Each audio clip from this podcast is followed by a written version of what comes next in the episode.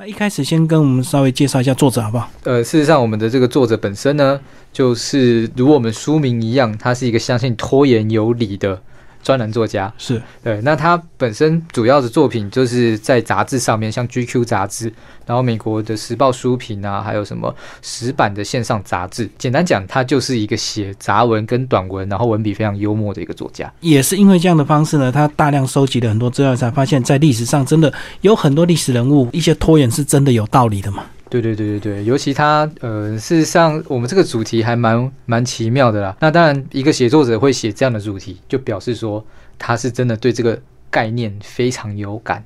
啊。所以他谈拖延，他自己也承认他本身就是一个拖延患者。在书的后面有提到，拖延不等于懒散。怠惰，来先帮我解释一下拖延为什么？这个大家不是觉得拖延就是懒惰的象征吗？对对对，我们这本书里面有反复提到一些历史案例，当然这听起来好像是借口，但事实上呢，这些历史的案例都告诉大家说，我们不能只是把拖延当成一个纯粹的坏事，拖延它可能会为你带来意想不到的好处。是，嗯，那所以你如果只是说一个人他拖延，就好像他非常的懒惰。然后只你如果批评一个人，只是因为他拖延而批评他，那这有很多状况下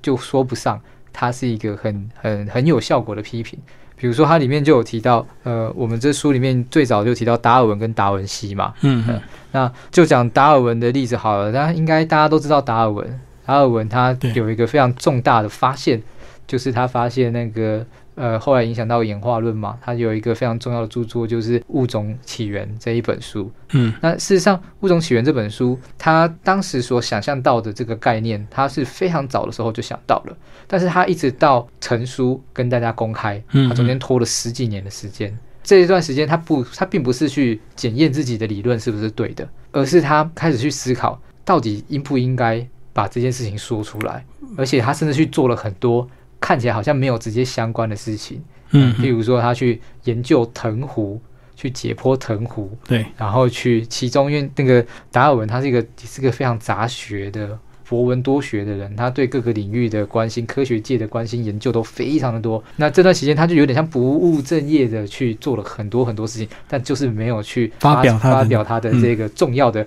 可以改变人类历史的。一个著作，这件事情其实蛮重要的。我们后世的人看待，并不会觉得说，哎，他有必要真的提早那么早的时间去去做发布啊？因为，嗯，达尔文他自己也有提到啦，就是他其实并不是一个非常善于社交生活的人。假如说他那时候就已经发表，而且引起了那么大的一个讨论的时候，那我们可能今天看到达尔文唯一的贡献就是《物种起源》这样子的书，而会忽略掉他可能还是个发明家。他还有机会去做一些，就我们后世有看到很多设计图啊，嗯，然后什么的这些他的奇想，大概都没有时间去做。为什么？因为他已经太红了，然后只得专心的去做关于他这个别人肯定他的这一个部分。是，嗯，所以他的拖延反而让大家看见他的才能、他的想象力、他的才华。就拖延反而成就他更多事情，就对。如果他当初这个急于发表的话，也许会造成很大的反效果，也不一定啊。对你可能。呃，对，因为但历史这件事情，我们没有办法回头过来说，好像如果当初不怎样，就一定会怎样。对，这也这也 说不准啦。但我们至少有个事实可以告诉大家，就是这些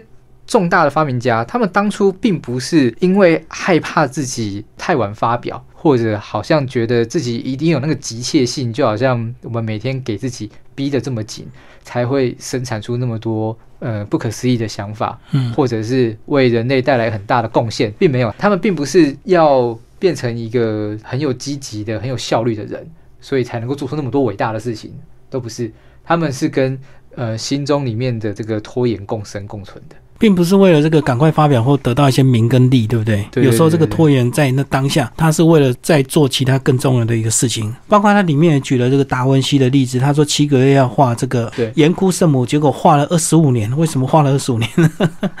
对，因为他他在画画的时候，中间遇到很多事情，他那时候的工作有很多插件，嗯，呃，而且他甚至就是一度有跟他的业主吵架，嗯，理念不合，对，所以工作又一度中断。嗯，但是，呃，当然后世去看到这个画的时候，只会想到他的那个伟大的程度啊，那感叹他的那个艺术创作的天分，还有他那个创绘绘制出来的精细度。但其实，在当时的当时的那个贵族跟业主来讲的话，看他他可以拖这么这么这么久，但最后还是，而且中间还吵了一次架，原本还不打算画了，嗯，那最后最后还是完成了他，那变成了一个这么重要的创作，可见其实拖延。并不会磨灭他的艺术成就，嗯，并不会让他这个画因为拖了很久就变得不好。其实也没有，那反倒是他在呃中间的这个过程里面呢，他如果说每一次都非常准时的去完成这些作品，那我们就我们作者的观点啊，他说，因为当时的艺术家你要能够生存下来，很很多时候是要帮那些有钱人画什么肖像画啊，那，或者是为他们服务，就刻字画就对，对对对对对。那他那他如果是一个这么准时的人。都不能有自己的想法，不仅没有办法画出呃严枯圣母这样子的绘画，而且还有很可能的是，他现今大家就不会认为说我们的这个达文西是一个艺术家，而是一个专门只是就像当时的一普通画家一样，就工匠一样，对他只是一个很会帮人家画肖像画。那就历史长远的眼光来看，我们现在根本不管几百年前的人当时有没有准时完成他的工作，嗯。我们在意的是他有没有留下很特别的作品，就是最后的结果。对对对对所以呃，你在那时候那么准时，真的是必要的吗？嗯，那拖延真的是不好吗？这也是那个作者他很幽默的用这样子的一个反思的方法，告诉大家说，我们来看看达文西他的这个他的创作生涯，也可以去重新思考我们对于拖延。的想象，而且透过这样子的二十五年的这个拖延期，中间会加了很多他其他的一些创意，或者是加入其他新的技法，所以在二十五年后完成的这个作品，反而会比当年他如果准时完成更好，对不对？呃，有对的，当然是有可能啊，因为就就回到刚刚讲，我们不不可能这样子，很难绝对评论。对对对对对，但至少我们知道说，哎，拖延也没有很糟啊，他拖了那么久，可是他还是完成了。呃，完成了一个很厉害的东西。而且以这个整个好几个世代的这个呃光阴来看的话，我们最后在乎的是这个作品呈现几百年后我们看到这个样子，并不是在乎它到底是有没有准时完成，或者是到底是九个月、十个月或一年、两年这样。对对对对，这个其实纵观人类历史会发现说，我们有很多的这些发现都不是在那种书里面有一个很重要的概念，我我认为。我认为这件事情也蛮值得跟大家分享的，就为什么我我们现在会那么害怕拖延？嗯，呃，那过去的人有这么害怕拖延吗？好像也也不尽然。呃，那那事实上拖延这件事情跟我们近代的发展有一个很很密切的关系嘛，就是。呃，我们现在都处在一个要强调效率的竞争的世界，对对。那我们的，而且而且大家知道，我们这个资本主义社会，大家讲求的这个效率，就是我们现在真的不要空口说白话。我们花多少时间做事，然后我们的那个产品的良率就要提升到多高，产能价值就要往哪里去。所以拖延基本上会被当做是一个人类退步的跟一个发展的敌人。象对。那是因为我们进入了这样子一个脚步非常快速的社会。那我们凡是用效率去思考的时候，拖延就会是你最大的敌人。嗯，但嗯，事实上，在人类社会进入这一个阶段之前，有很多人他们是花很多时间去散步、去思考、去闲聊、去不务正业。那这样子的生活也没有比较不好，他们依然创造了很多美好的事物。正如我们书里面提到的，不论你是达文西还是达尔文啊，尤其像那个达尔文，他最喜欢花他这辈子花非常非常多的时间散步，在他家附近，他家附近的森林里面走来走去，去思考。他嗯，不论是这种大大小小的事情，他都要花非常非常多的时间去理清自己的思思绪。那但这件事情，如果站在老板的眼光来看，就不务正业、偷懒 啊、大混摸鱼这样。对对对，你不是跟我说好了什么时候要给我啊？你没有给我，你现在去散什么步？嗯，哎，他没有，就是站在我们现在一般人的主流的价值思考，很难理解你去偷懒的重要性是什么。嗯，但这些重要的历史事件、重要的这些这些作品的背后，都不是一触可及的，都不是只用效率去去完成它。去达到这样的成就的，所以这个我们书里面不断强调拖延有理。这个有理就是，请大家千万不要 看起来好像大家都在害怕拖延，而就一昧的认为说拖延只有负面的价值，其其实不尽然呐。所以这样讲，简单讲，就是生命中有很多这个琐碎的事，也许都有它的一定的这个必要性，跟有它的道理，对不对？对对对。我因为我们毕竟我们这个人类的这个不管是呃创意啊，或者是灵感，它并不是像机器人一样马上就能够生出来，也许他们是经过十年、二十年的酝酿，或者是这个散步，最后才成就出这样的一个伟大作品，这样。对对对对对，那而且有些时候，我觉得我们也只是自己吓自己啦。嗯，就比如说我们作者里面有提到一些呃，就是一些历史人物说过的话，是，比如说什么，如呃，通常重要的事情都不是很很急的事情，那很急的事情就不会是什么重要的事情。对，然后很少有那个很重要又很急的，对对对，那种几乎是没有。所以是你其实也可以用来检视你自己身边嗯所发生各种大小事情。不论好，假设你现在工作有一件事情，你说是一个很急的项目，好了，嗯嗯，好，也许在当下你会觉得很急，是为什么？是因为别人给你压力。可是如果我们回到刚刚讲到的，你你想想看，我们把时间线再拉远一点，这次事情放在不要讲说什么五年十年，你把它放在一个礼拜后或一个月后，你去看，你有没有办法准时当下完成它？嗯，它真的有这么重要吗？的时候，也许就会为这个重要去大打折扣。对，哎，那真正重要的事情是你每天持续不懈的。去经营他的，去思考他的那些事情，他反而有可能影响到将来别人对你的评价，或者是你能不能够真的做出一个有决定性的、有改变世界力量的事情。呃，反而在当下你去做的那些都是，比如说我们我们出版业经常要赶着去做的一些交稿啊，对啊，或者是呃要有时候要赶宣传嘛，对，可能要去做一些文宣品啊之类的。但其实后来发现，哎，好像这样子东赶西赶的这些事情拉在就是以长远的价值来看，也也没有那么重要。我们最重要的是什么？我们把书做好。嗯，我们去找到好的题材那，那个当然被看见也也是重要的。可是我们这些琐碎的事情，花那么多力气去做这些琐碎的事情，它真的，它真的有必要，嗯，全部都用那么严格的标准去看待它，一定要那么准时，然后完成度要这么高高这个程度吗？那？也许有的人他很以此为以此为乐，对，甚至是他人生信奉的一个信条，不能妥协的地方。可是我相信这样的人并不是多数了，对，很少部分。对，所以，我我们这个书里面才有，我们会把呃拖延不是病是人性这句话特别提出来跟大家分享。对，其实你这样讲，我突然就想到，其实有时候，假如你准时把事情做完。完成，但只是做完而已。可是有时候你真的要做好一件事情，它也许是需要时间的累积，对不对？对对。它可能是需要十年、二十年或三十年才能够做好这件事情，并不是只有做完而已。没错啊，而且我们我们要怎么样去做一个计划？说，哎，十年之后它一定就可以做到什么样的效果？嗯，毕竟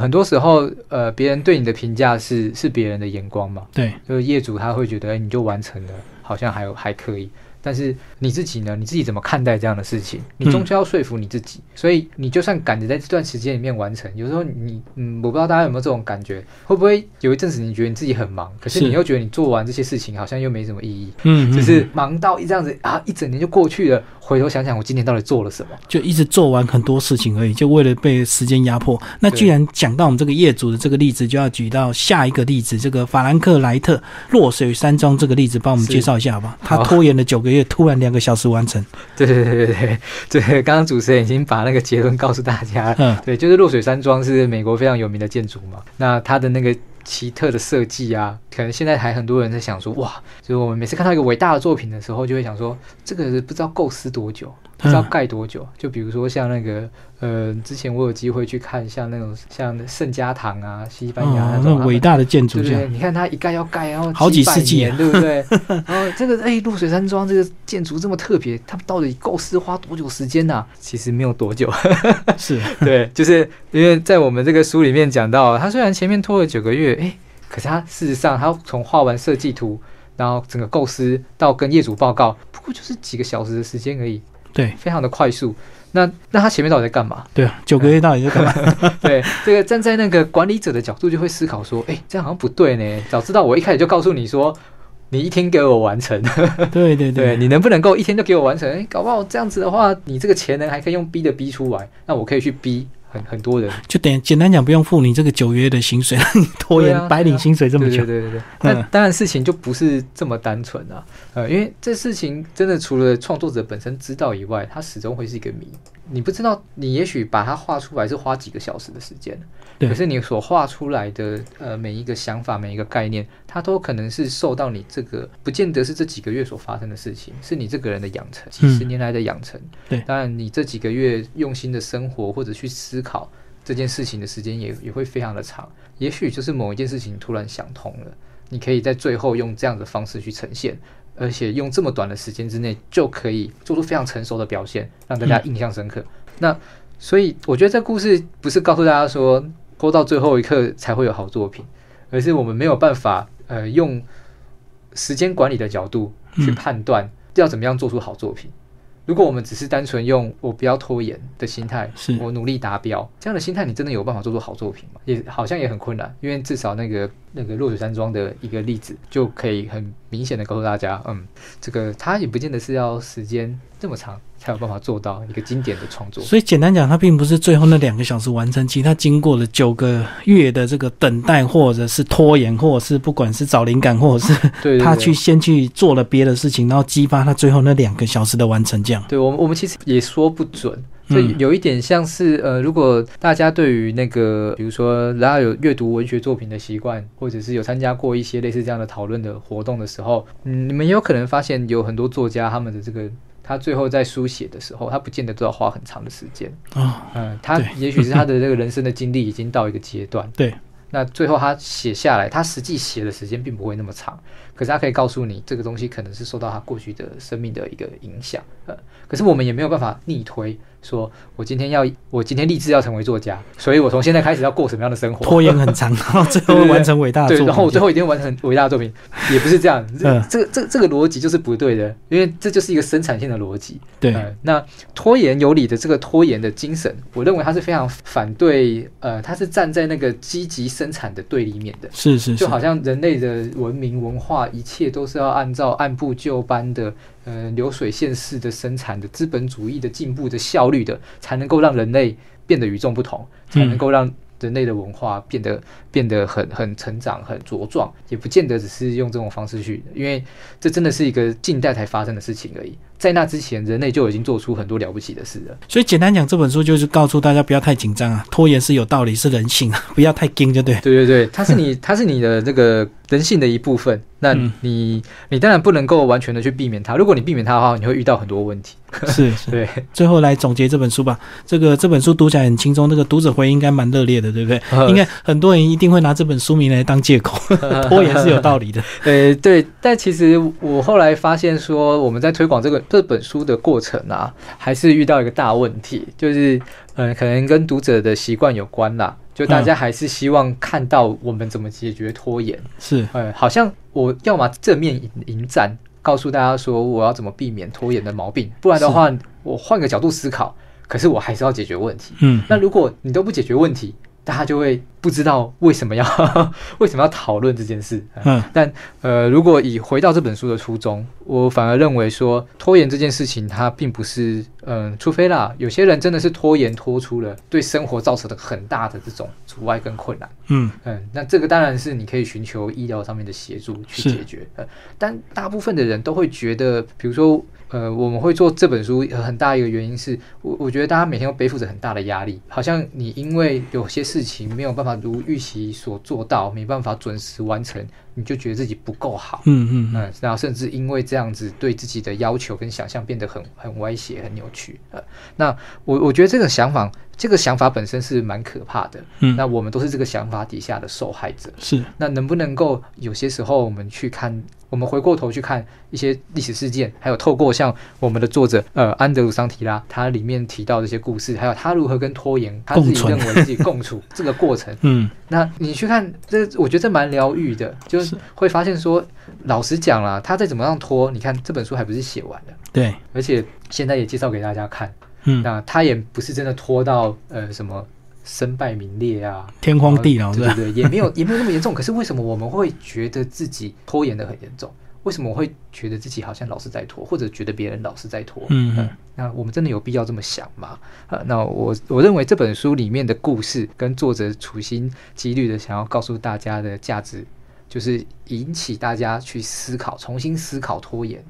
嗯，你不要只认为拖延是一件坏事情而已，想想它到底有没有那么可怕？那它是不是呃，除了除了当下？有某一件事情没完成以外，它是不是带给你更多的好处？是，就像我们这本书里面其实有提到一个协会，嗯啊，那这个这个协会它其实就是用那个呃一个科学家的名字去命名的，就是那个利希滕贝格。我们书里面有其中一章节叫做“蕴满了可能性的种子”，那它里面有提到有一个拖延协会叫利希滕贝格，嗯呃利希滕贝格信徒协会，它其实就是一个那个科学家的名字。但其实这个科学家被大家记住不是因为他的科学成就。而是因为他有一本笔记，里面写了很多杂文，嗯，就去告诉大家说他他的想法是什么。他他这本书被称为无用之书，这本无用之书反而让他变成畅销作家。然后大家记得他不是因为他是科学家，而是因为他对这些事情的想法。那所以那个人们为了纪念他，成立了这样的一个协会，也去鼓吹，就是这些事情你不用急着完成它。那最后你会发现，哎，你虽然这件事情没有完成，可是你为了不完成这件事情，你反而做了很多很多事情。是，哎，那这些事情都是拖延带给你的。啊，所以这个像利希滕贝格协会，他们就相信他们的格言就是明天会更好。嗯，所以也希望大家不要放弃，不要被一时的那种嗯紧张啊、压力啊迷失了自己。我们还是要对我们的未来希望保持着比较乐观的想象。那如果你可以做到这件事情的话，偶尔拖一下也没什么关系啦。好，今天非常谢谢沈佳为大家介绍这本书《拖延有理》，源流出版。好，谢谢，谢谢。